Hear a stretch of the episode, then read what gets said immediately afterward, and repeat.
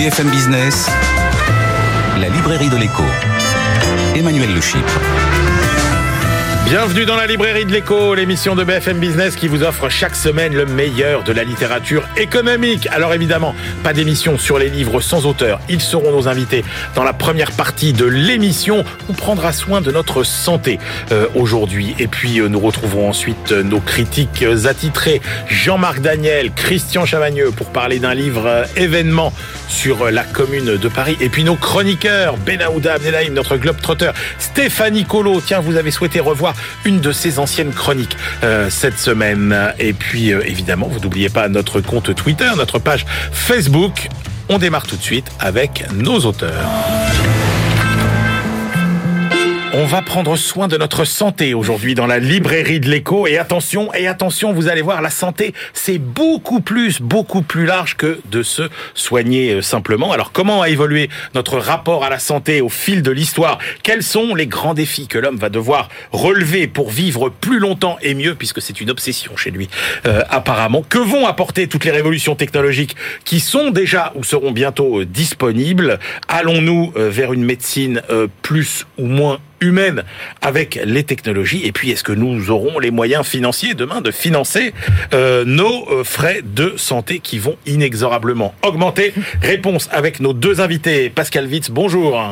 Bonjour Emmanuel Chypre. Vous êtes euh, la dirigeante de la société de conseil au MedTech et au Biotech PWH Advisor. Vous avez aussi euh, travaillé chez Sanofi et GE Pharmaceutical Diagnostic et vous publiez La tech va humaniser la santé aux éditions Débat Public. Et Nicolas Bouzou, bonjour. Bonjour. Nicolas, vous êtes économiste, essayiste, fondateur du cabinet Asteres et vous publiez Homo Sanitas aux éditions IXO. Je ne connaissais pas cette expression Homo Sanitas, euh, Nicolas Je, je Bouzou. crains qu'elle ne soit de moi. D'accord. Je, je crains avoir. Ma Voilà. maman Eh était ben- professeure de latin, elle, elle- elle est assez mécontente. Ah bon, pourquoi? Parce que ça veut pas, ça veut rien dire. Pas parce que je l'ai inventé en fait, voilà, c'est pour ça. Ah, ça n'existe n'est pas, une Homo traduction. Sanitas. Vous êtes le premier à qui je, je l'avoue. Bon, d'accord. Alors, Nicolas Bouzou, c'est très important. Vous faites un livre sur la santé, pas sur euh, euh, pas sur la médecine, pas sur euh, pas sur, pas sur les soins, parce qu'on alors on découvre euh, dans votre livre finalement que euh, l'espérance de vie, euh, elle a progressé de façon erratique. Oui. Elle a augmenté, elle a baissé au fil du temps, Oui. en fonction des épidémies et des découvertes. Mais par contre, la constante absolue, c'est la recherche d'une plus grande longévité. Depuis toujours, l'homme est obsédé par l'idée de vivre plus longtemps. Ça a toujours existé. Alors, grâce au, à une historiographie assez récente, on sait que les hommes préhistoriques, par exemple, se, se soignaient, mais même avant le néolithique, hein, euh, euh, on essayait de se soigner les dents, par exemple. Donc, on prenait un silex, on soignait les caries. Enfin, on essayait de soigner les, les caries. euh, on essayait de faire un peu d'analgésie avec du chanvre hein, ou des, Ouais. des choses comme ça. Donc, vous voyez, ça, ça existait euh, déjà. Vous avez au, au moment de la Renaissance l'un des livres. Les, les- qui a eu le plus de succès au moment de la Renaissance, c'est un livre sur la longévité, si vous voulez, une espèce de Ah. Frédéric Salman du, du, du 15e siècle, qui explique d'ailleurs, c'est amusant, des choses qui sont pas très différentes au fond. D'aujourd'hui. C'est-à-dire euh, essayer de réduire les apports caloriques, essayer de faire un peu d'exercice euh, physique. Mais vous dites, même les animaux se soignent. Oui, bien sûr. Hmm. Oui, ils se soignent, mais euh, il y a peut-être une différence euh, fondamentale. C'est que les, les animaux soulagent leurs maux, mais euh, l'humain veut repousser les frontières de, de la mort. Et d'ailleurs, euh, cette idée euh, de l'immortalité qu'on a un peu moqué hein, ces dernières années, on, on a un peu moqué le transhumanisme et la volonté de certains euh, gourous, ou même parfois carrément euh, très grands dirigeants d'entreprise de la Silicon Valley, de vouloir repousser les frontières de la mort. On pense à Elon Musk, hein, bien évidemment. Là encore, hein, c'est quelque chose qui a euh, toujours existé. Euh, Descartes, par exemple, alors il n'était pas euh, médecin, mais enfin bon, il réfléchissait à tout, était un transhumaniste et pensait que les progrès de la science et que les progrès de la médecine allaient permettre Alors, de, de, de, de- de réparer l'homme comme une machine, au fond. justement, Nicolas Bouzou, parce que c'est une bonne partie de, de votre livre, est-ce que vous pouvez nous résumer euh, les grandes avancées, les grandes ruptures dans l'histoire de notre santé? Alors, la première rupture, euh, c'est le moment euh, où la médecine se détache de la religion, c'est-à-dire le moment où la médecine devient rationnelle. Et ça, c'est tout simplement Hippocrate. hein. Donc, on est au moment, on est au siècle de Périclès. Faut bien comprendre que jusqu'alors, il y avait une réflexion sur la santé, mais c'était une réflexion qui transitait par euh, les dieux, c'est-à-dire euh, ah Emmanuel Le Chypre, vous êtes enrhumé, euh, est-ce que vous n'auriez pas eu une aventure Ah oui, ah oui. avec l'épouse de votre meilleur ami Vous voyez Ah donc bon, donc on, on laisse ça un petit peu de côté avec Hippocrate et après bien évidemment avec Galien. Donc là on, on passe sous le- le- l'Empire romain. On peut pas dire qu'il y ait vraiment d'avancée, mais il y a cette démarche scientifique. La deuxième grande avancée, c'est le moment de la Renaissance grâce à l'anatomie.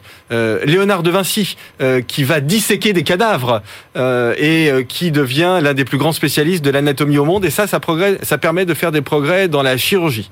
Mais les vrais progrès qui se matérialisent dans l'augmentation de l'espérance de vie, les premiers progrès, c'est très tard en réalité, et c'est un sujet d'actualité, parce que c'est bien évidemment les vaccins, Ouais. c'est Pasteur. Mais ça veut dire quelque chose de très important, c'est que les premiers progrès de l'espérance de vie, les progrès sensibles de l'espérance de vie, c'est la fin du 19e siècle. Donc c'est incroyablement récent. Oui. mais- Ju- oui. Jusque-là, on avait une espérance de Oui. vie de 30 ans à la naissance. Hein. Alors, j'insiste sur un point parce que c'est un des aspects les plus intéressants de votre livre. Parce qu'en fait, je me suis dit, je vous le dis franchement, Nicolas, euh, vous n'êtes pas médecin, etc. Et en fait, j'ai presque envie de vous dire, vous avez fait de cette faiblesse euh, une force. Parce qu'en fait, vous allez bien au-delà des seules explications médicales. C'est-à-dire qu'en gros, vous associez ça à des découvertes scientifiques. Vous nous parlez du microscope, euh, par exemple, à des évolutions sociétales. Et alors, vous dites, une des raisons aussi qui a expliqué euh, l'augmentation de la, de la longévité, c'est l'alimentation. Ah mais complètement bien sûr. Alors d'ailleurs là pour le coup ça, précède un petit peu euh, hum, l'augmentation de l'espérance de vie dont je viens de parler, celle qui est liée à la, vaccination. C'est-à-dire que l'augmentation des apports caloriques à partir du début de la révolution industrielle, c'est-à-dire à partir des années 1820 grosso modo, permet déjà une première augmentation de, l'espérance de vie. Mais c'est quand même la médecine. Hein. C'est vraiment ça. La science et la médecine et la grande industrie. Parce qu'il il faut jamais oublier que la découverte scientifique ne se suffit pas elle-même. Euh, découvrir des vaccins, c'est bien, mais ensuite, il faut les produire à grande échelle et les distribuer. Et dernière grande innovation, et je m'arrête là, mais c'est pour parachever la réponse à la question que vous m'avez posée, Emmanuel, sur les grandes étapes, c'est très récent. C'est les antibiotiques. Mais les antibiotiques, la découverte de la pénicilline, c'est avant la Deuxième Guerre mondiale, mais la diffusion à grande échelle des antibiotiques, les laboratoires pharmaceutiques qui permettent, ben, on a parlé de Sanofi tout à l'heure, qui permettent de distribuer des antibiotiques à très grande échelle, c'est les années 50, voire les années 60. Le défi, Nicolas, aujourd'hui, vous dites. Alors, il y a un défi d'aujourd'hui. Oui. Je viendrai au défi de demain. Le défi d'aujourd'hui, c'est la génétique. C'est euh, passionnant. Euh, en fait, grâce au progrès du numérique et de l'intelligence artificielle, on sait aujourd'hui séquencer euh, extrêmement rapidement et pour un prix euh, assez modique. Euh, on sait séquencer le génome euh, d'une tumeur euh, ou d'un virus, ce qui a permis les vaccins à ARN messager qui sont sans doute les plus efficaces et les plus sûrs de toute l'histoire des vaccins, ce qui nous a permis de faire ça en un an seulement. Enfin, c'est, on s'en rend pas compte, mais c'est incroyable. C'est que au tout début de l'épidémie, il y a plus d'un an, en janvier 2020, on a séquencé le génome de la Covid-19 et c'est ça ce qui nous a permis de comprendre que on pouvait nous mettre dans le corps un ARN messager qui allait fabriquer la protéine spike, etc. Donc ça c'est formidable. Mais la génétique, ça permet aussi de modifier le génome. Alors ça, fait parfois très peur cette idée de modification du génome. Mais vous avez des maladies, ce qu'on appelle des maladies orphelines. Vous savez, ce sont des maladies extrêmement graves euh, qui touchent euh, assez souvent des jeunes gens qui n'ont même pas euh, 20 ans, qui sont des maladies, maladies mortelles à, à courte échéance. Eh bien, grâce aux thérapies géniques, aujourd'hui, on sait en soigner, en soigner et même en guérir de plus en plus. Et donc, ça va très vite. Ça va très vite. Le défi demain, Nicolas. Alors juste là où ça va le plus vite, c'est dans le cancer aujourd'hui. Euh, ça va très très vite Euh, et c'est formidable. Le défi demain, pour Demain, moi, la nouvelle frontière, le cerveau. le cerveau, Euh, grâce au progrès. cerveau, ma- ça veut dire maladie neurodégénérative. Voilà, Et, Alzheimer, et- et le défi de la psychiatrie, qui est quand même un pur scandale. C'est-à-dire la façon dont on a délaissé la psychiatrie euh, depuis des décennies, c'est Ouais. incroyable. Je suis vraiment content de vous l'entendre dire parce que peu de gens en fait sont conscients de, de ça, mais c'est vrai qu'aujourd'hui, même à la limite, quand on souffre d'une maladie psychiatrique, même une dépression grave, on dit euh, prends-toi en main Mais quoi. Vous dites aujourd'hui, Euh, on souffre plus euh, de problèmes psychiatriques que de problèmes physiques. Alors oui, mais euh, c'est même pire que ça, c'est que quand on fait des études d'économie, ce qu'on appelle l'économie du bonheur, vous connaissez ça par cœur, on se rend compte que les gens qui souffrent d'une maladie psychiatrique sont bien plus malheureux que les gens qui souffrent d'une maladie biologique au sens courant du terme. Et là, grâce à l'imagerie médicale qui fait des progrès, mais absolument ex- extraordinaire. Là encore, hein, c'est la conjonction du numérique et de l'intelligence artificielle. On peut voir très précisément ce qui se passe dans le cerveau et on sait que certaines maladies psychiatriques graves correspondent à des lésions dans le cerveau. Et donc, vous voyez, derrière, on peut mettre en place des traitements. Le problème, Nicolas, c'est que tout ça va coûter de plus en plus cher. Notre santé va nous coûter de plus en plus cher. Pour des raisons démographiques, euh, pour des raisons euh, technologiques. Comment on fait pour... Euh, Qu'est-ce qu'on change dans l'organisation de notre système de santé pour que tout ça soit finançable? Alors déjà, ça va coûter plus cher et il faut l'assumer parce que après tout, on, a une vision tellement euh, collectiviste au fond des, étatisée, des dépenses de santé que on a une enveloppe en France qui est votée, hein, c'est à peu près 2,5% par an, même euh, maximum, et on dit on ne doit pas aller au-delà. Mais pour euh, aucun autre type de biens et services, on se dit il faut pas que ça augmente de plus de 2,5% par an. Et ce que nous montrent les études économétriques, c'est que les facteurs dont vous parlez, démographie, innovation et puis maladies chroniques, etc., ça justifierait des dépenses de santé qui augmentent plutôt de 4 à 4,5% plutôt que de 2 Oui, donc l'idée d'avoir des enveloppes, euh, un nom d'âme chaque année, tout ça, c'est illusoire. Alors, il y a deux sujets. Il y a le sujet de la réorganisation du système de soins, mais il y a plein de choses à faire absolument formidables, notamment dans le domaine de la prévention. En prévention, euh, on n'a rien fait. Rien. Vous voyez, c'est un champ oui, la France est un des pays nous. Les, plus mauvais en matière de. Mais, mais là, là, enfin, je veux dire, vous avez des gisements euh, d'économie qui sont euh, qui sont colossaux. Votre message, c'est de dire la santé doit devenir un secteur économique comme un autre, c'est-à-dire il faut plus avoir peur de parler euh, de profit. ça doit devenir un moteur de l'emploi et de l'activité, ah et, et, surtout de notre croissance potentielle aussi. Bah oui. Regardez, en France, on a plein de biotech et on a des laboratoires pharmaceutiques et on a aussi un peu de recherche publique. Mais tout ça, en fait, économiquement on n'en fait pas grand-chose parce que c'est sous-financé, à la fois dans le public et dans le privé, et parce que ces gens-là travaillent pas beaucoup ensemble. Mais derrière, il y a un magnifique secteur de la santé euh, innovante euh, euh, à constituer. On parlait tout à l'heure des thérapies géniques, mais ce sont des leviers de recherche, de bons salaires, d'emploi qui sont absolument mais comment on organise, comment on régule alors? Puisqu'on dit il faut plus étatiser. Ouais. Mais concrètement, comment on régule ce secteur? Alors, je vais vous donner un exemple très concret parce que c'est un secteur très réglementé, mais je vous donne un exemple. Euh, aujourd'hui, il est très difficile quand vous êtes dans l'innovation de vendre des dispositifs innovants aux hôpitaux, parce que en France, on a un système qu'on appelle la, T2A, qui est un espèce de truc soviétique, qui est pas mal d'ailleurs, hein, qui est mieux que le système d'avant. Mais ça veut dire que quand vous faites une innovation, il faut que le geste associé à cette innovation, il rentre dans la grille des prix définis par les pouvoirs publics. Bon, tout ça est très long, ça prend des années, et puis le prix en général, il est faible. Il faut absolument que avant que cette innovation aille dans la T2A, il faut qu'il y ait un très gros forfait innovation dans les hôpitaux. C'est-à-dire que les hôpitaux ont le droit, en attendant que ce soit coté dans la T2A, d'acheter ça à un prix euh, qui est euh, éventuellement euh, un peu plus élevé que le prix futur, parce que derrière, justement, on sait que c'est bon pour l'économie. Donc c'est des choses, ça existe un tout petit peu en France, mais comme toujours, c'est trop lent, c'est trop compliqué, c'est trop petit. Donc, vous voyez, c'est pas très compliqué hein, ce qu'il y a à faire. Le, le truc, moi, ce à quoi je veux sensibiliser, c'est la prise de conscience. C'est dire, et d'une, il y a des progrès extraordinaires c'est génial. Et de deux, la crise actuelle qui est horrible, atroce, mais elle accélère euh, les progrès en innovation parce qu'on est obligé. Et troisième chose, et ça faut qu'on le réalise, c'est un un, gisement de développement économique formidable pour la France, parce qu'en France, on est tellement bon là-dedans que tout le, monde nous pique, nos bons chercheurs et nos entreprises. Hein.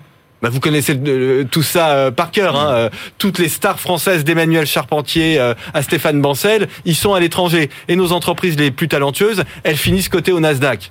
Il y en a marre. Il y en a marre. Pascal Witz, euh, bah alors vous, vous êtes, euh, si vous conseillez beaucoup de, de biotech euh, qui sont partis à l'étranger, mais vous êtes, vous êtes resté en France quand même. Non, vous êtes à mi-chemin entre la France et les États-Unis. Alors je suis à mi-chemin. Je dirais que c'est vrai que l'innovation aujourd'hui est, est, est, essentiellement dans le médical aux États-Unis, mais nous avons de très bons chercheurs. Nous avons une recherche et de la qualité de, de l'innovation qui est qui est très grande. Alors Pascal, et on parlait. Allez-y, allez-y, pardon. Allez-y. Nicolas disait euh, la dernière grande révolution, c'est les antibiotiques.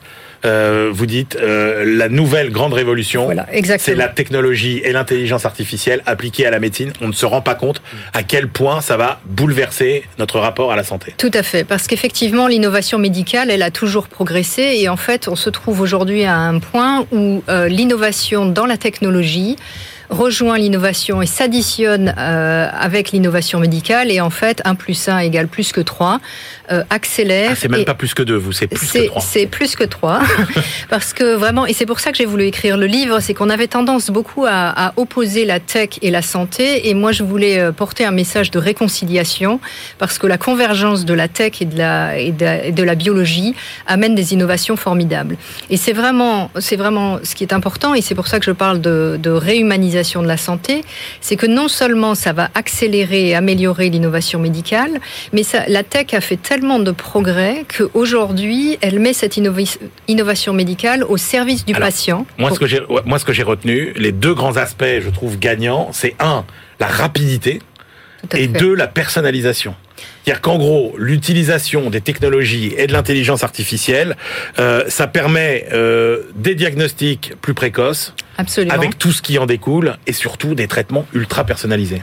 Absolument. Alors effectivement, euh, des diagnostics plus fins et plus précoces, qui vont dire qu'on va pouvoir mieux traiter le patient.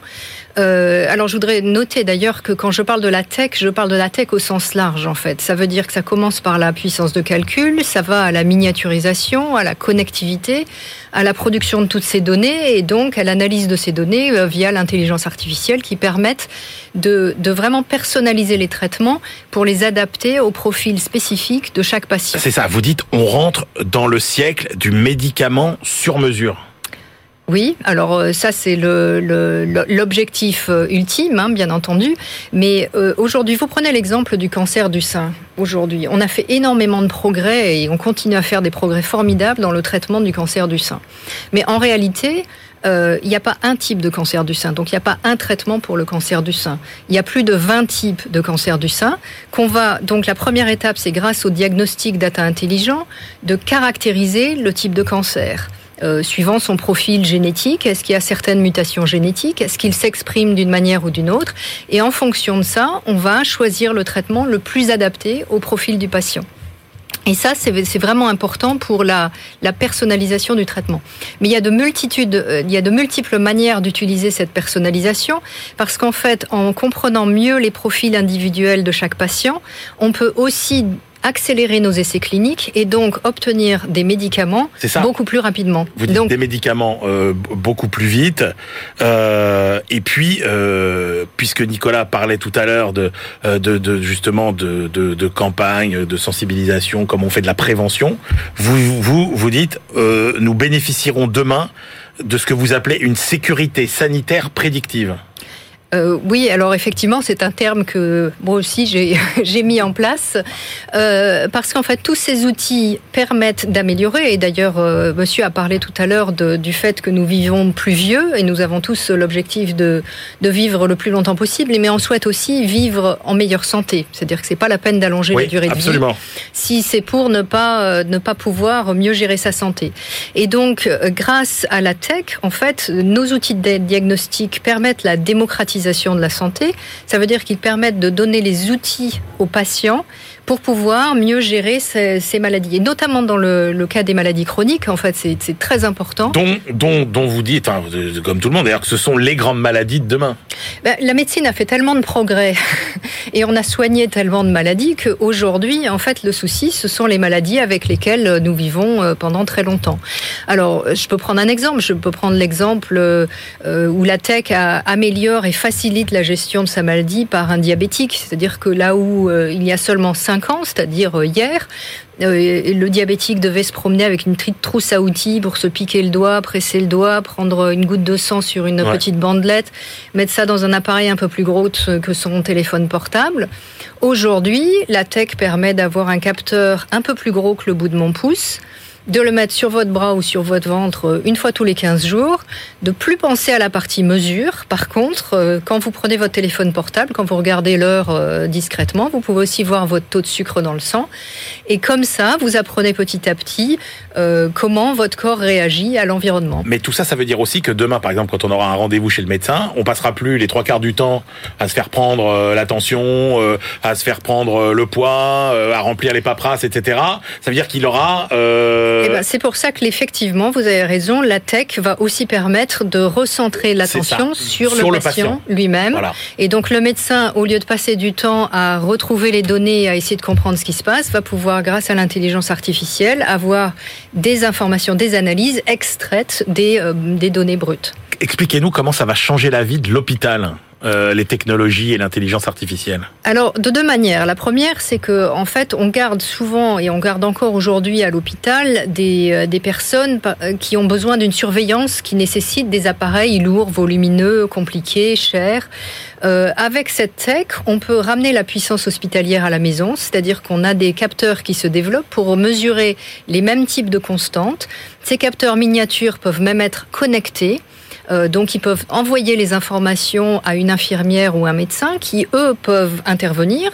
L'intelligence artificielle peut d'ailleurs analyser une large variété de constantes vitales, déclencher des alertes quand c'est nécessaire, et l'infirmière ou le médecin peuvent intervenir soit à distance en téléphonant, en téléconsultation, ou en physique, ce qui montre bien qu'en fait, la tech, elle permet de déclencher l'intervention humaine là et quand où c'est Donc vous nécessaire. bénéficierez de toute la puissance de l'hôpital partout euh, et pas seulement chez vous, partout où vous irez. Euh, vous pouvez en bénéficier partout où vous irez, et ça, ça bénéficie aussi à l'hôpital, puisque du coup, vous pouvez garder le- l'expertise Eh oui. de l'hôpital pour les patients les plus graves qui, sont, qui en ont le plus besoin. Alors, tout ça, euh, Pascal Witz, c'est c'est formidable, mais vous voyez bien que euh, il y a des questions qui se posent, un, autour de toutes ces, données, parce que tout ça va aller avec beaucoup de données, donc qu'est-ce qui va advenir de nos données? Est-ce qu'on va pouvoir encore avoir une forme de, secret euh, euh, médical? Ça, c'est quand même une question, euh, une question majeure. Alors, il faut effectivement absolument qu'on arrive à, à- à garantir aux patients la, la confidentialité et la sécurité des données. Euh, Là encore, euh, je vous fais remarquer que la manière d'y arriver nécessitera la tech. Euh. Moi, personnellement, j'ai beaucoup d'espoir sur la blockchain pour pouvoir utiliser ces, ces données euh, de façon de façon confidentielle.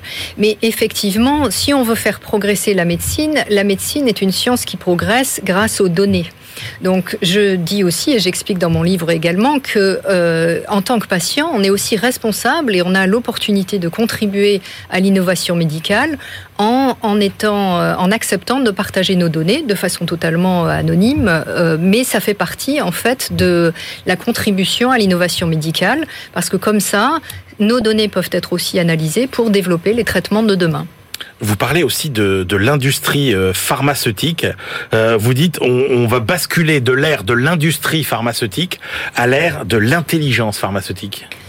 Oui, alors ça rejoint le concept de médicaments personnalisés, ça rejoint euh, le fait que euh, on développe des médicaments, mais en fait le médicament est un élément du traitement, et de plus en plus, en fait, on se rend compte que euh, les traitements sont définis avec euh, médicaments plus euh, enfin intelligence artificielle au support de la tech, et les deux, convergent de plus en plus. Donc tout à l'heure j'ai parlé du, diabète où vous voyez bien que l'insuline va avoir un effet en fonction de la mesure du glucose, donc les deux sont importants. Euh, de plus en plus, pour pouvoir avoir le meilleur traitement possible, il faut, pouvoir suivre de façon très fine l'évolution du patient. Vous avez un traitement euh, pour une maladie cardiaque, c'est important de pouvoir mesurer euh, l'effet que ça va avoir chez vous. Donc, donc en fait, cette intelligence pharmaceutique va, va combiner toute l'intelligence artificielle, toute la tech qui peut être utilisée pour développer ces traitements de plus en plus personnalisés. On ne va plus seulement soigner les maladies, on va guérir l'individu. Écrivez-vous. Euh, oui, alors euh, tout à fait. C'est-à-dire que on, on veut, on, on veut soigner, c'est pour les maladies aiguës. Euh, on soigne de plus en plus euh, les cancers. Euh, ce qu'on veut, c'est pouvoir s'assurer que sur le long terme, l'individu va pouvoir gérer, prendre le contrôle de sa, ma- sa maladie, grâce à des outils que la tech a rendu a rendu transparent quasiment. En fait, les- la grande avancée de la tech, c'est qu'elle est devenue tellement sophistiquée qu'elle est devenue transparente, Ouais. facile d'utilisation. On n'a plus besoin de comprendre comment ça marche, on a juste besoin de l'utiliser. Et ça, ça fait une différence phénoménale parce que le patient peut devenir acteur, moteur de la prise en main de sa santé. Euh, comme vous le disiez tout à l'heure, quand il va voir son médecin, le médecin aussi peut avoir accès à, à, des informations qui lui permettent de se centrer immédiatement sur les besoins du patient. Et ça, ça change complètement l'interaction entre euh, médecin et personnel médical. Merci beaucoup Pascal Witz. Merci aussi euh, à Nicolas Bouzou. Je rappelle vos deux livres. La tech va humaniser la santé aux éditions Débat public. Ça, c'est le livre de euh, Pascal Witz. Et puis euh, Homo Sanitas aux éditions XO. C'est le livre de Nicolas Bouzou. Allez, on se retrouve tout de suite pour la deuxième partie de l'émission. BFM Business, la librairie de l'écho. Emmanuel Le On se retrouve pour la deuxième partie de cette librairie de l'écho. Nous la clôturerons comme de coutume avec nos chroniqueurs Stéphanie Colo, notre bibliothécaire, Benaouda Abdelhaim, notre globetrotter. Mais tout de suite, notre duel de critiques. À ma gauche, Christian Chavagneux, critique et éditorialiste à Alternatives économiques. Et puis euh, à ma droite, Jean-Marc Daniel, professeur émérite à l'ESCP et euh, critique attitré, lui, euh, de la Société d'économie politique. Un seul livre au menu cette semaine, chers amis, mais quel livre? Une somme, la commune de Paris 1871, sous la direction de Michel Cordillot. Je dis juste que c'est une somme de 1536 pages, de 2 kilos et de centaines de biographies. Christian Chavagneux, présentez-nous un peu ce livre événement. Alors c'est vraiment un livre événement publié par les éditions de l'Atelier. Michel Cordillot, il a regroupé des dizaines et des dizaines et des dizaines de chercheurs. Je ne savais pas qu'il y avait autant de monde qui travaillait sur la Commune de Paris. 72 jours dans l'histoire de France, hein. c'est quand même pas beaucoup, beaucoup. Jours, euh, et euh, pourquoi le livre fait autant de poids dans tous les sens du terme, c'est parce que euh, Michel Cordillot, c'est aussi l'un des animateurs, ce qu'on appelle le Métron. Jean Métron, c'était un historien français qui a pris pour tâche absolument incroyable d'écrire et de, de, rassembler les bibliographies de tous les gens qui se sont euh, manifestés en France, qui ont fait des révoltes populaires, syndicales. Donc euh, il y a des centaines et des ah centaines et des centaines et des centaines, des milliers de biographies qu'on peut trouver tout en ligne sur Internet, représentants d'ONG, de syndicats, tout au long de l'histoire de France. Et donc euh, Michel Cordillot est associé. Et ce livre, il est gros parce que non seulement il a tous ces universitaires qui explorent toutes les dimensions absolument incroyables de la commune, mais aussi 500 personnages euh, dont les biographies détaillées, quand je vais détailler 4-5 pages, sont présentées euh, dans, dans, dans le livre. Alors peut-être cadrer un petit peu historiquement la commune de Paris, rappeler pour ceux qui nous écoutent, euh, 1870, la France perd la guerre contre la Prusse, comme on disait à l'époque. Paris est encerclé, mais ne capitule pas. Paris euh, résiste. Il y a des élections législatives, une assemblée aux deux tiers monarchiste est élue. Or, Paris est très républicaine. Euh, le gouvernement va se dire bon, bah voilà, tous les canons qui ont servi à défendre Paris, il faudra peut-être qu'on les enlève parce que c'est pas bon de laisser un peu trop de canons euh, un petit peu à tout le monde. Les femmes, c'est le 18, on est dans la nuit du 17 au 18 mars, donc on est vraiment en plein dans la semaine des 150 ans cette semaine. les femmes se réveillent, ils réveillent leur mari en disant ils sont en train de prendre les canons, tout le monde vient. Et les Parisiens euh, euh, protège les canons. Les soldats sont obligés de partir et le 18 mars ouvre une période où Paris va commencer à s'organiser euh, de, manière euh, indépendante du reste de la France. Une république autonome, sociale et démocratique, avec une démocratie par le bas qui s'organise à Paris. Je rentre pas dans les détails de l'organisation politique, c'est un peu compliqué, mais les femmes vont être euh, très très impliquées. La Commune de Paris, une de ses premières décisions, c'est de dire les institutrices seront payées au même prix que les instituteurs.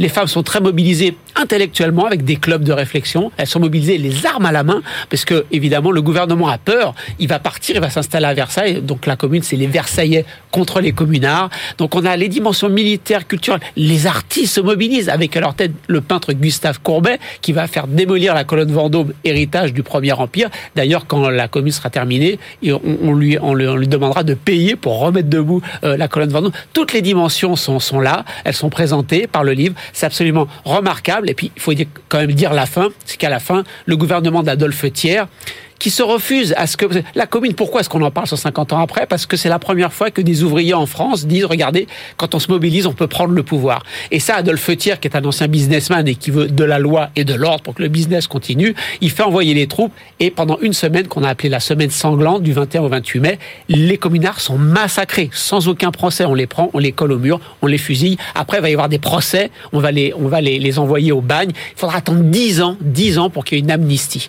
euh, et que la commune voilà, commence à rentrer dans l'histoire et qu'on fasse l'effort mémoriel. Jean-Marc Daniel, qu'est-ce que vous avez euh, découvert dans cette euh, somme? Découvert, écoutez, beaucoup de personnages qui sont des personnages en fait euh, qui sont assez médiocres. Ce qui est frappant, d'ailleurs, il le dit lui-même, l'auteur Michel Cordillo, c'est que c'est des gens qui sont devenus révolutionnaires un peu par hasard. Euh, ce qui les unifiait n'était pas très très important, très significatif. Il y avait des républicains qui avaient la nostalgie de 1848. Il y avait des patriotes qui n'avaient pas supporté le fait que dans les conditions d'armistice, on ait laissé défiler l'armée allemande euh, sur les Champs Élysées. Il y avait euh, des socialistes, mais des socialistes qui étaient très inspirés par Proudhon. C'est d'ailleurs une des raisons pour lesquelles on appelait ça les fédérés, les communards, parce que Proudhon était partisan d'un socialisme très décentralisé, qu'il appelait anarchiste, sans gouvernement, avec des communes qui se fédèrent. Et donc, euh, ce qui m'a d'abord frappé, c'est effectivement euh, tous ces personnages. Donc, euh, on, on peut pas lire le livre comme en, commençant au, début et en allant jusqu'aux 1300 pages. Il faut se, se, promener dans le livre. Hein. C'est une véritable promenade. D'autant plus qu'il est organisé avec des séries de biographies, des séries d'articles sur les événements une nouvelle série de biographies, donc on se promène dans le livre.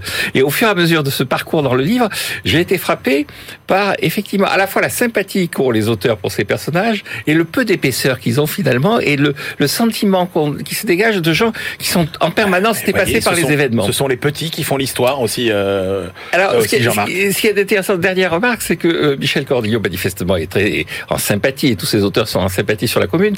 Oh, il n'y a pas de portrait de tiers. Tiers, c'est le méchant par définition. On ne se pose pas la question de savoir pourquoi. Bah, c'est le méchant. Hein. C'est le méchant, oui, c'est le méchant. Voilà. Mais on, on, apprend quand même, on comprend quand même que dès le 18 mars, il y a quand même deux généraux qui sont fusillés non pas par les Versaillais, mais par les communards, que l'archevêque de Paris, monseigneur Darbois, qui était plutôt un homme de gauche, qui avait, au moment de 1848, alors qu'on avait, là aussi, que monseigneur Affre avait été tué, qui avait été proche des, des 48 ans, monseigneur Darbois est fusillé aussi par les communards. Donc il y a quand même beaucoup de gens qui sont fusillés. Et, euh, et alors, ce que j'ai trouvé assez honnête chez Michel Cordillo, c'est qu'à un moment donné, il y a eu des opposants à la commune. Ah oui. Et, et, il y a un papier que j'ai trouvé très intéressant en disant que, en fait, la grande majorité de la population parisienne était plutôt passive, attentive, et il y avait même dans toutes les couches de la population, y compris les couches les plus populaires, des gens qui étaient radicalement opposés à ce qui se passait, euh, y compris parce qu'ils étaient attachés à l'ordre et y compris parce qu'ils se souvenaient de ce qui s'était passé en 1848 et ils étaient convaincus que ça ne pouvait que mal se terminer. Alors Christian Chavagneux, est-ce qu'il y a des ressorts économiques quand même dans cette commune oui, de Paris Oui, il y a, il y a donc deux tiers de les gens qui se mobilisent, c'est deux tiers d'ouvriers et aussi ce qu'on appellera aujourd'hui des indépendants. Hein. C'est il y a un petit côté gilet jaune dans les gens qui se mobilisent euh, au moment de la, la commune de Paris et euh, ils sont ils sont ils sont Marx a dit euh, ça y est c'est un gouvernement ouvrier et puis dix ans après dire ah non je me suis trompé ça pouvait pas être socialiste et de fait on a l'impression que c'est un peu des gauchistes quelque part qu'une partie en tout cas qui prennent le pouvoir mais finalement un grand respect de la propriété privée aucune attaque sur la propriété privée. Si des fois des ouvriers entrent dans une usine parce que le patron est parti à Versailles et il avait peur, vous pouvez faire tourner l'usine, mais dès que le patron revient, vous sortez et c'est son usine à lui. Grand respect de la propriété privée. Essayez de monter des associations ouvrières. Si vous voulez vraiment, vous, ouvriers, vous prendre en main et devenir vos propres patrons, développer des associations. Il y aura une entreprise de fabrication d'obus qui sera gérée par des ouvriers. Il n'y en aura pas plus. ça a duré 72 jours, donc on ne sait pas ce que ça aura donné, euh, ce que ça aura donné après. Euh, Engels, qui va faire la, préface du livre de Marx, Marx va écrire à chaud sur la commune de Paris. Hein. Engels, qui fait la préface, dit Je suis extrêmement surpris par tous ces gens qui se mobilisent, pouvoir décentraliser ouvriers, et il appelle ça le saint respect de l'argent. Parce qu'en fait, on a les représentants de la commune veulent absolument pas spolier les riches, comme on dirait aujourd'hui. Ils vont voir comment ils vont se financer? Il y a un peu d'impôts qui passent par Paris, ils vont récupérer les impôts. Il y avait un peu d'argent au ministère des Finances, ils vont récupérer l'argent qu'ils trouvent. Ils vont aller voir la Banque de France en disant Est-ce que vous pouvez nous prêter un petit peu d'argent? Euh, le gouverneur, qui lui est un Versaillais, est déjà parti, donc c'est le marquis de Pluck, qui est le, vice-gouverneur, qui va négocier très habilement avec les gens de la commune, il va dire, moi je vous donne de l'argent, c'est vous le pouvoir à Paris, mais vous me dites que l'argent est réquisitionné, vous me signez un papier. Bien évidemment, on signe un papier. La bourse continue, la bourse continue. La Société Générale, qui est, jeune, une jeune banque, une agence est attaquée. François Jourde, qui est le représentant de la commune pour la finance, arrive et dit, mais vous me libérez tout de suite la Société Générale. Et un grand respect de, l'argent. Euh, la Banque de France, de toute façon, avait planqué l'or et toutes les espèces et tout. Au fond, ils avaient ensablé les escaliers au cas où les communards veuillent prendre. Il aurait fallu déblayer pendant des mois et des mois avant d'aller chercher l'argent. Et euh, ce que rappelle le livre qui était aussi connu, c'est que pendant que la Banque de France va donner quelques dizaines de millions aux Versaillais, euh, aux, communards, va donner plusieurs centaines de millions aux Versaillais pour financer la troupe, pour venir massacrer les communards. La Banque de France a joué un jeu un petit peu malsain. Voilà, il y a quand même beaucoup de dimensions euh, économiques qui ont été euh, mises en avant par, par beaucoup d'auteurs, parce que Jules Vallès, Victor Hugo, euh, voilà, il y a plein de gens qui ont écrit, ça a été un événement fort. Et vous avez un, petit poète qui s'appelle Eugène Potier, qui euh, au moment où euh, les Versaillais sont là, essaie d'attraper tout le monde, lui se cache, et pendant qu'il est caché, il va s'enfuir de Paris. Commence à écrire, euh, il commence à écrire les paroles d'une- chanson. Le temps des cerises. hein. Pas du tout, non, un peu plus quoi, loin. les- Bonjour les damnés de la terre, bonjour les forçats de la debout, debout, voilà, voilà. Ah ouais, d'accord. alors qu'il est en train de fuir euh, les, les, les troupes versaillaises qui essaient de l'attraper pour le tuer. Bon. Jean-Marc Daniel. Oui, c'est ce qui est intéressant. Sur le plan économique. Sur le plan économique, alors ce qui est intéressant, ce que dit bien le livre, c'est qu'effectivement, ils ont continué à prélever des impôts, et comme l'essentiel des impôts, c'était quand même l'octroi, le véritable impôt qu'ils pouvaient. C'est-à-dire qu'ils ont créé une sorte de, de paupérisation de la population qui avait déjà été assommée par le siège. hein. Le siège commence, commence en septembre 1870, s'achève en janvier 1871. La popula et, et là, on recommence à réaugmenter les prix, de nouveau à être installé un système de pénurie. Donc, c'est effectivement un mouvement qui est très vite impopulaire, notamment dans les classes les plus populaires.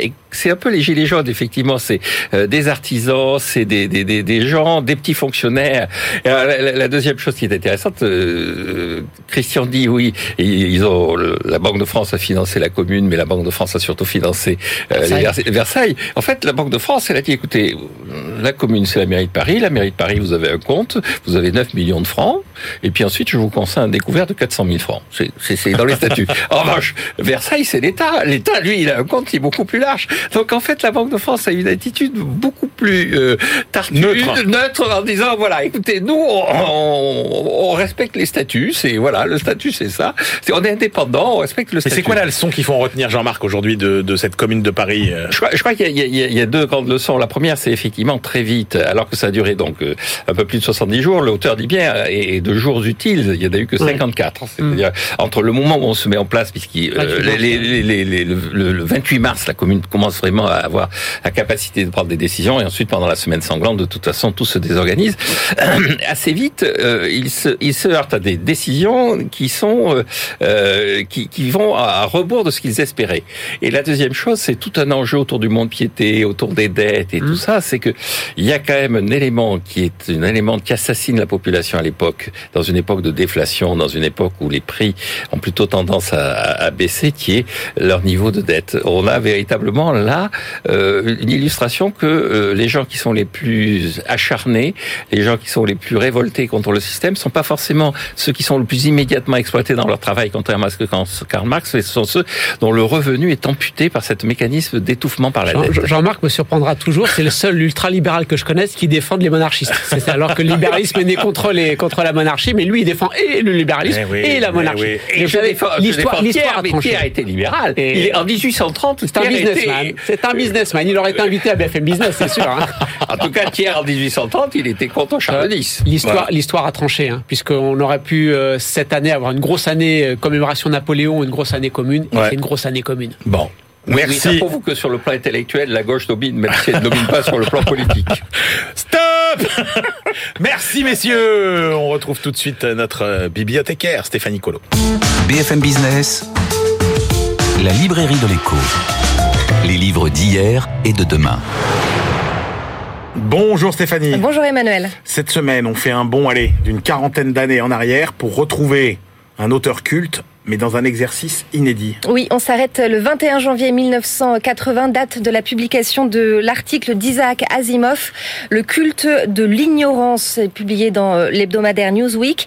Et dans ce texte, en fait, il alerte sur la place du savoir euh, aux États-Unis. Il dénonce l'emprise de l'anti-intellectualisme dans le pays. Ah ouais, déjà. Alors Déjà. qui est euh, Isaac Asimov Rappelons quand même. Grand pape de la science-fiction, hein, Ouais. des, des grands auteurs de la science-fiction euh, dans, dans le monde, écrivain euh, américain d'origine russe. Il est né en 1920, mort en 1992. Issu d'une famille juive, il émigre aux États-Unis à l'âge de 3 ans et commence euh, à écrire ses premières nouvelles à l'âge de 11 ans. Ah ouais. C'est un étudiant euh, brillant. Euh, il entre à l'université de Columbia, passe une licence euh, de, en sciences, puis en chimie et en biochimie. Il devient ensuite chargé de cours à l'université de Boston et il se consacre petit à petit entièrement à l'écriture. C'est le créateur de, de la robotique. Il est la robotique est vraiment au centre de son œuvre et c'est lui qui est à l'origine des trois lois, fameuses trois lois de la robotique, Qui respectera dans chacun de ses livres. euh, Évidemment. avec euh, dont les robots, des trilogies à chaque fois. ouais, le cycle des robots. Absolument Avec l'idée que, effectivement, euh, le stade ultime, c'est que les robots ne doivent jamais s'en prendre euh, à Ah l'homme. Alors, pourquoi euh, Isaac Asimov dit-il que les États-Unis vouent un culte euh, à l'ignorance Et on est, rappelons-le, il y a 40 ans. Il y a 40 ans. Ouais, pour lui, il y a bien un culte de l'ignorance, culte selon lequel le bon sens aurait autant de poids que le savoir. La démocratie n'est pour lui qu'un cache-misère où tout se vaut, l'ignorance autant que le savoir. Pour Asimov, sur plus de 200 millions d'Américains euh, qui sont allés à l'école, seul 1% de la population exerce réellement son droit de savoir, Ah ouais, c'est-à-dire ce qui se passe à la Maison Blanche, Ouais. dans les euh, universités, dans les entreprises, dans les tribunaux. Euh, mais qui lit les journaux euh, et qui les comprend? À quoi bon avoir une presse libre? Dans ce cas euh, interroge Asimov. Ce culte pousse la population à ne pas croire les experts, les élites, les politiques, des politiques d'ailleurs qui s'expriment volontairement mal pour ne pas offenser leur auditoire. Il y a une sorte de culpabilité d'être allé à l'école. Ah, c'est dingue. On C'est a, ce qu'il dit. on a vraiment l'impression que c'est euh, aujourd'hui, quoi. Euh, alors, à l'époque, c'était quand même moins prégnant. euh, comment, comment il explique ça? Comment lui il perçoit ce Pour lui, cette tout tendance? ça, c'est lié à l'anti-intellectualisme. Il dit la tendance à l'anti-intellectualisme a été un fil directeur constant, lézardant son chemin jusqu'en notre vie politique et culturelle, nourri par la fausse idée que la démocratie signifie que mon ignorance est tout aussi bonne que ton savoir. C'est un trait, finalement, caractéristique hein, de la démocratie américaine qui trouve son, fond- son fondement dans l'égalitarisme, que comme l'idéal. toujours, euh, Stéphanie, euh, ce qui se passe aux États-Unis a fini par s'exporter euh, à peu près partout ailleurs dans le monde occidental, malheureusement. Ça dépend dans quelle proportion. Ouais. L'idéal égalitaire aux États-Unis a amené les Américains à se méfier de l'influence de l'élite, de la culture, de la curiosité intellectuelle. L'idée que trop d'éducation et de réflexion nuirait au bon sens, c'est enraciné, mais déterminé. Asimov euh, termine son article en disant que euh, qu'il croit que chaque être humain doté d'un cerveau d'un cerveau normalement constitué peut apprendre et devenir intellectuel. Je crois euh, que ce dont nous avons terriblement besoin est l'approbation sociale pour apprendre, ainsi qu'une rétribution euh, sociale pour avoir appris. Eh ben, dites donc, on s'en éloigne de jour en jour de cette perspective. Merci. Et je vous invite à aller sur le site de l'INA pour découvrir des, des vidéos euh, d'Isaac Asimov Ouais. qui prédisent euh, particulièrement même- des choses qui se passent en- actuellement. Non mais ce type est un génie, c'est-à-dire qu'en gros tout ce qu'il a annoncé euh, est, est exactement sur la place de la presse, la liberté d'expression, Les le démocraties, le contrôle, les démocraties, etc. c'est hallucinant, hallucinant, tout y est euh, quasiment. Merci beaucoup Stéphanie. Allez, c'est l'heure de notre tour du monde hebdomadaire avec euh, notre globe trotteur favori Benaouda Abdelhaim. BFM Business, la librairie de l'écho. Les livres d'ailleurs. Bonjour Benaouda. Bonjour. Alors, Benaouda Abdelhaim, on commence notre tour du monde hebdomadaire en s'intéressant au sort des livreurs en Chine. Prisonnier du système, c'est le titre. C'est un texte qui a été publié euh, par la revue chinoise Renwu. Euh, Un texte qui a eu euh, un énorme écho euh, dans le pays. Il a été beaucoup commenté et nous en avons lu euh, deux traductions. Euh, C'est un panorama de la livraison de nourriture à scooter électrique, plus précisément, et son grand impact sur euh, la jeunesse chinoise. Euh, où Yusuan et, ses collègues décortiquent euh, un mode de fonctionnement euh, des deux plus importantes plateformes euh, nationales de livraison, quelques 6 millions de livreurs euh, en Chine, deux sociétés euh, qui, qui représentent d'extraordinaires euh, machines à algorithmes où tout tourne autour du temps, de la météo. Euh, La pluie est un paramètre central. Un livreur ne peut pas dépasser 3% de taux de retard. Au-delà, la commission est abaissée par palier, ce qui amène en permanence les employés euh, auto-entrepreneurs dans leur propre algorithme je cite, celui de la violation systématique du code de la route. Il faut savoir qu'un livreur, de ce fait, meurt tous les deux jours et demi à Shanghai pour augmenter les, les, rotations.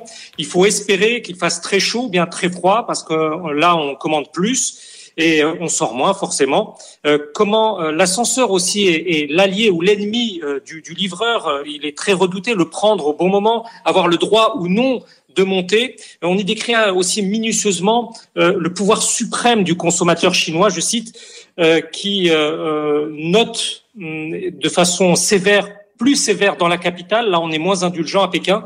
Ce texte vaut aussi pour euh, sa description intérieure euh, d'une culture chinoise du, du, du rythme de travail où clients et employés sont en fait prisonniers du même système passionnant, Benahouda. Et puis c'est d'un débat euh, qui évidemment va résonner chez nous à l'heure où on se pose aussi euh, toutes ces questions sur euh, le sort de ces livreurs.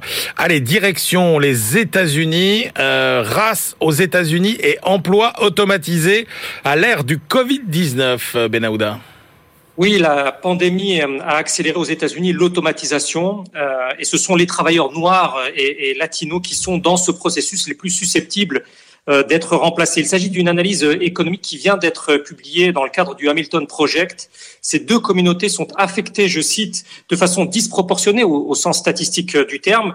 Euh, pourquoi? D'abord parce que euh, dans les cinq métiers qui emploient le plus les Afro-Américains et les Hispaniques aux États-Unis, quatre ont subi le plus de pertes. vendeurs, caissiers, cuisiniers, serveurs, ils y sont surreprésentés en proportion de, de, la population active euh, américaine. On trouve dans cette étude euh, les éléments euh, chiffrés, précis, euh, qu'autorise la recherche américaine en sciences sociales. Et puis il y a une autre explication, elle est centrale. Plus il y a répétition de l'action, plus il y a potentiel à automatiser. Le travail en entrepôt en est l'illustration parfaite. Comment empiler des articles sur des palettes. Là aussi, une activité où noirs et latinos aux États-Unis sont sur représentés, toujours au sens statistique. Et on a euh, métier par métier un calcul euh, des taux de probabilité d'automatisation reliés à l'effet euh, de la crise pandémique.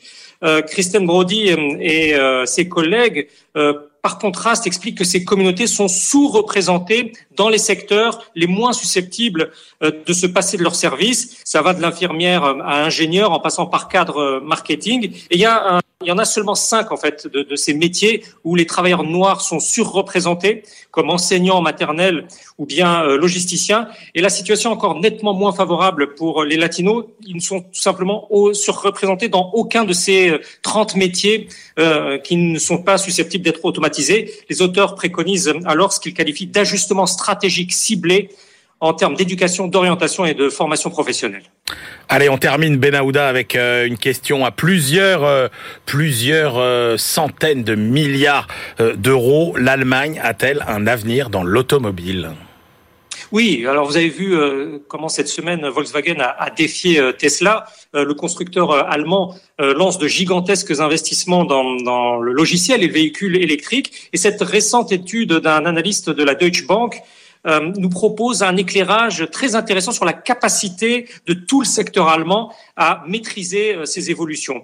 Euh, Eric Heimann rappelle qu'il s'est déjà relevé ce secteur automobile allemand de deux dépressions au cours de ces 30 dernières années, la récession de 1993, la crise financière de, de 2008. Ça a pris des années, mais à chaque fois, les volumes ont été récupérés, voire dépassés, et cette fois, lui pense qu'il se pourrait bien que la production de masse compétitive allemande ne puisse plus être euh, retrouvée. Il y a d'abord l'incertitude sur la chaîne d'approvisionnement en amont. Euh, le doute grandit euh, en Allemagne quant à l'investissement sur le sol allemand, dans la métallurgie, dans la chimie, très consommateur d'énergie. Il y a aussi l'impact des nouvelles normes européennes sur les émissions de gaz à effet de serre. Elles vont immanquablement alourdir le, le coût de production allemand. L'expert de la Deutsche Bank euh, considère par ailleurs que la période est nettement moins propice à attirer les capitaux, fiscalité des entreprises, euh, coût du travail, souplesse dans euh, l'organisation du temps de travail, autant de paramètres qui en Allemagne se détériorent, je cite cette analyste. Et puis, plus simplement, il faut tenir compte euh, d'un facteur démographique. La demande européenne est forcément euh, appelée à se contracter. L'auteur prévient qu'une tendance lourde se dessine, comparable à celle de Détroit, le cœur de l'automobile américaine, d'où ce titre, bien entendu. Pourtant, selon lui, euh, l'industrie allemande est mieux préparée à la mobilité électrique future et, à ces défis structurels. Une citation pour revenir à notre introduction. Les constructeurs allemands n'ont peut-être pas toujours été les premiers à saisir les nouvelles tendances, mais souvent, ils en sont devenus les meilleurs par la suite. Exactement. Merci beaucoup, Benahouda, pour ce tour du monde, une fois de plus passionnant. Allez, c'est l'heure de nos ultimes choix. BFM Business, la librairie de l'écho. Les livres de la dernière minute. Christian Chavagneux, quelle est votre dernière sélection pour aujourd'hui? Bah, Je suis resté dans le même thème puisque Laure Godino a publié un livre sur la commune de Paris qui est absolument extraordinaire de deux points de vue parce qu'il est très pédagogique. Soit c'est difficile de se retrouver dans la gouvernance, dans qui a fait quoi au moment politique. Le livre est extrêmement pédagogique et puis surtout c'est un livre illustré parce qu'on a des photos de l'époque. On n'a pas que des tableaux, on a des photos, ah les premières photos et ça donne de, de la chair humaine à cette histoire. Le livre est absolument magnifique. Là aussi c'est un bel objet et pour bien comprendre, c'est peut-être le premier livre à regarder avant le, le Michel Cordier. Eh ben, dis donc, si vous avez des cadeaux à faire. Euh, ah oui, ce sont deux beaux livres. N'hésitez pas. Euh, le thème de la commune de Paris, passionnant. Jean-Marc Daniel. Alors moi, je suis resté dans la veine historique, mais pas sur la commune de Paris. Nous avons perdu en début de mois Pierre Maraval, qui était un très grand historien, mais Pierre Maraval était spécialisé sur l'Antiquité. Et je trouve que rendre hommage à un spécialiste de l'Antiquité à une époque où on va abandonner les chiffres romains, c'est aussi un Ah, dernier ah, le clin d'œil, un dernier clin d'œil. Il y a toute une culture qui se défait. Donc son dernier livre porté était une biographie de Justinien, donc c'est le livre que je mets en avant. Euh, on y trouvera de l'économie puisque on sait pas mal de choses sur Justinien. On y retrouvera la grande peste que nous avions déjà croisée euh, dans un livre précédent sur euh, justement cet événement qui était considéré comme la vraie chute de l'Empire romain. Donc euh, petite nostalgie sur euh, la culture grecque et classique au travers d'un hommage à Pierre Maraval. Formidable. Bon, écoutez, moi j'ai décidé euh, de parer au plus urgent, au plus pressé, c'est d'essayer de, soutenir euh, le moral euh, de vous, chers auditeurs, chers téléspectateurs. Alors, j'ai pas pris un livre prise de tête, c'est le livre Feel Good du moment. C'est écrit par Frédéric Armel. Frédéric Armel, vous le connaissez, euh, c'est euh, notre spécialiste du foot euh, à Madrid. et alors, c'est un journaliste qui écrit beaucoup, beaucoup de livres. et alors là, il nous propose, c'est ça la France, petit musée joyeux d'un peuple pas comme les autres. Et alors, ce qui est formidable avec ce livre, c'est que il nous fait part, euh, il nous raconte sur quelques pages tout un tas de petits plaisirs qu'on a peut-être oubliés, mais qu'on peut encore faire en ce moment. Et donc je me dis que tiens, ce serait pas mal de se replonger dedans, de dire tiens bah oui ça on peut le faire. Et puis alors évidemment, il nous donne le goût de tous les plaisirs auxquels on n'a pas tellement droit euh, en ce moment, et ça fera plaisir de le lire. Je pense euh, très bon euh, petit papier sur euh, les brasseries, euh, très bon petit papier sur euh, la pétanque aussi, et très sympa. Si vous avez envie de passer un bon moment et de vous remonter le moral, ça s'appelle C'est ça la France chez Flammarion par Frédéric Hermel. Allez, on se retrouve la semaine prochaine. Et d'ici là, bien évidemment, bonne lecture.